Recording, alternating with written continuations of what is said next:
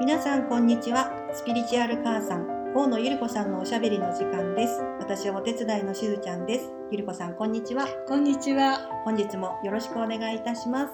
よろしくお願いします。はい、えー本日はありがたいことにまたねご質問をいただいてますのでそちらとあのちょっと絡む形で古代の英知の基本を一つ教えていただきたいなと思っておりますが、はい。よろしいでしょうか？はい、おはい。願いします。はい、ではまずご質問の方から読まさせていただきます。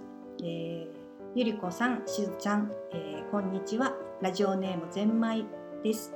えー、ゼンマイさんよ第40回の現実化についてのご質問もくださっていて、はい嬉しいね。こちらこそありがとうございます。ありがとうございます謎が解けてとても参考になりましたなんていうふうに書いてくださってますね。はい、でまた質問です、えー似た者同士が引き寄せ合うという法則について教えてくださいこの法則分かる部分もあるのですが腑に落ちない部分も正直あります、えー私の家のお隣さんにとてもヒステリックな方がいますよくお子さんのことを怒っている声が聞こえますがほぼ叫んでいるような感じです。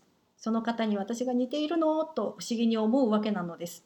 一方でとても優しい友達に恵まれたり本当にチャーミングなゆり子さんの講座に通えたりもする私。嬉しい。ありがとうございます。イエイイエイイエイ。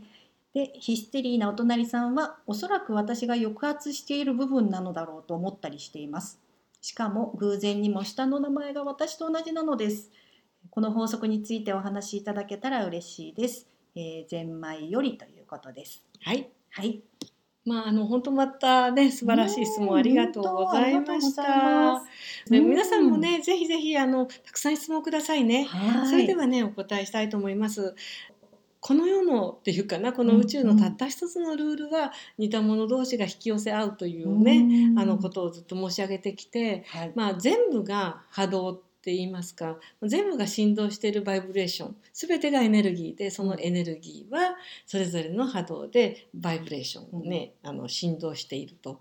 そうするとやっぱ同じ振動、ね、な振動って波じゃないですか。はいやっぱりその波が波形が合ってるもの同士が自然に集まってくるっていう、まあ本当にそれだけで、うん。よく街なんかを見ると、ね、歩いている皆さんを見ると大体グループで集まってる方って99.9%同じ格好してませんか、うんあの雰囲気的に。なんか皆さん似たようなこう格好をされてたりとか似たようなバッグを持ってらっしゃりとかね、ねらっしゃってたりとかしますはいね。、でまあこれから先ね本当にあの似た者同士がどんどん集まってくるっていう、あのまあこういうふうにだから似た価値観とか、はい。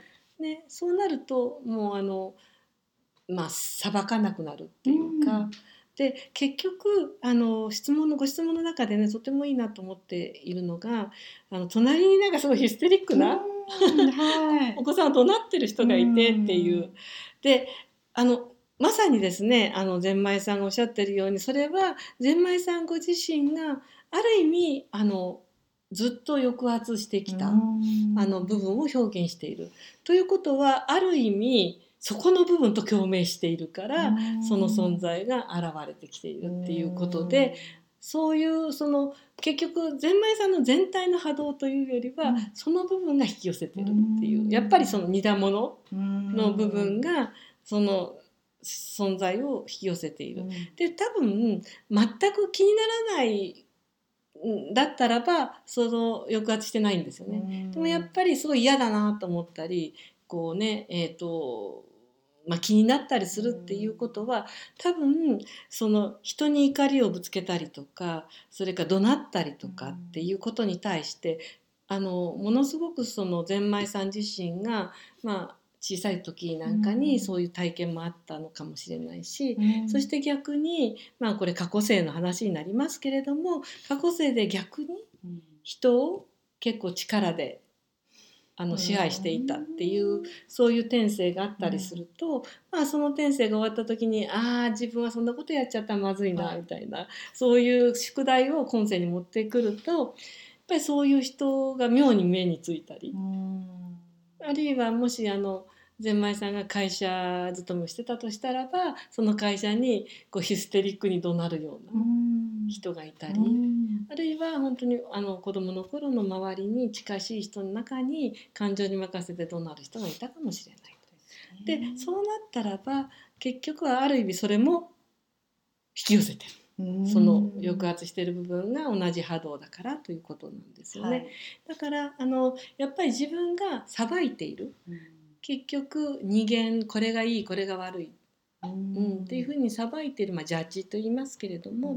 まあ、ジャッジがある間はその自分が見ないようにしている部分っていうのをちゃんと外に体現してくれる人が出てくるということで。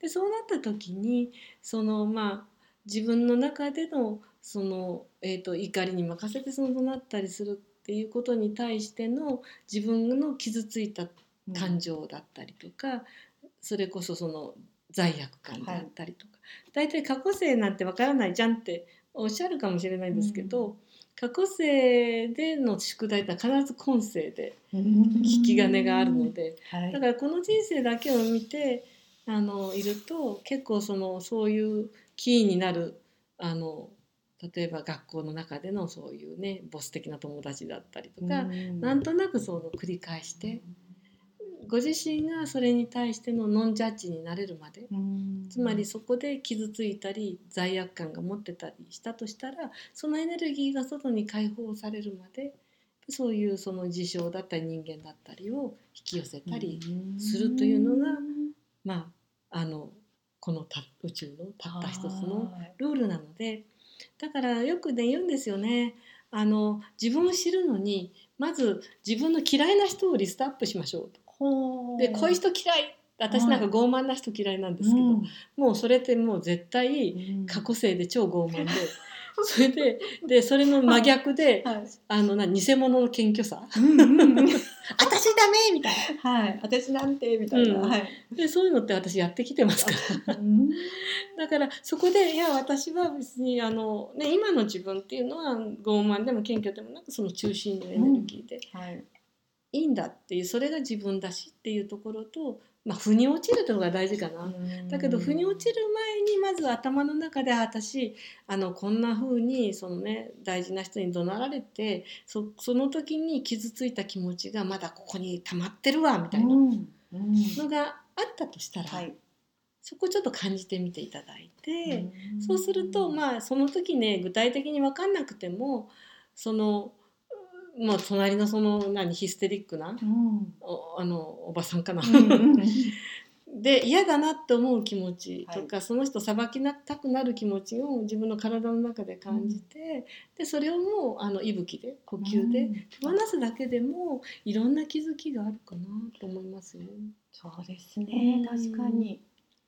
だからあまああの本当にこうね悟るというか魂魄合一するまでは結構あの自分はまだいろんな側面が統合っていうのかな、そのはい全部一つの全体の一なる自分になってない場合は、それぞれのパーツがうん。共鳴する部分を引き寄せてくる、うっんていうふうに考えると分かりやすいかしら。はい、あのいいとか悪いとかっていう判断をジャッジをするんじゃなくって、それこそもうあそういう部分が自分の中にもあるんだなあそうなんだなっていうことですよね。そうですね。はい、はいはいわかりました。ああそうなんだな、はい。えこんな嫌なやつが私の中にいるわけがないとか思思うと思うんですけどね、はい。実はいるんですようね。ん。で まあねやっぱりそれってあのある意味過去性とかもうん。平行の平行事故の自分で、はい。ね、大きな一つのねあの私という存在の一つの側面なので、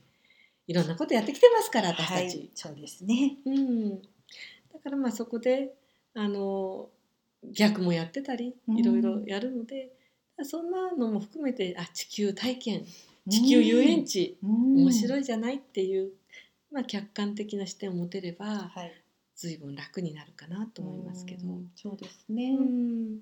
どうでしょょう？だからこれから先ですね本当アフターコロナ、まあ、これからねいろんな形で、まだコロナは続くかもしれないですけれども、まあ、そういう時に少しずつですね自分と同じ価値観自分と同じ音を奏でてる人たちと一緒にいると無駄なストレスないですよね。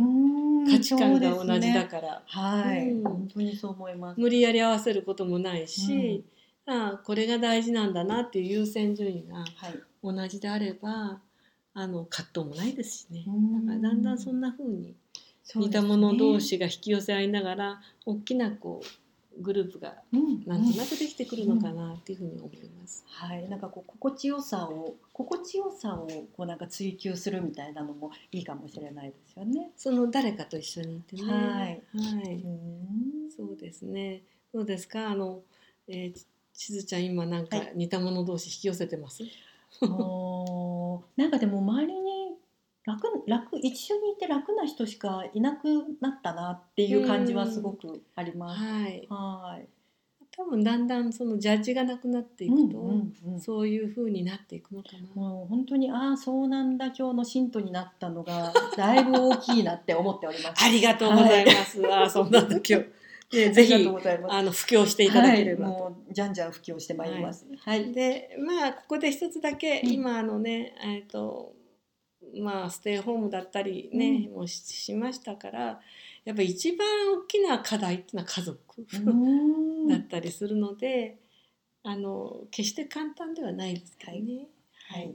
そうですね。でかえってその親と違う波動の例えば自分と違う波動の親を選んできたっていうのも、ん自分の魂の選択だったりもして。うんまあねあの親の行動を選んできたわけじゃないんですけど、うん。波動を選んできただけですけどそこでいろんなこう意識ボーンいっぺんに拡大みたいなねあのことを思ってきた人は意外に親と合わないっていうか、ん。もうこのは一転生だけでバンって目覚めちゃおうみたいな方は結構そういうハードルが高かったりいする家族を選んできたりもしますね。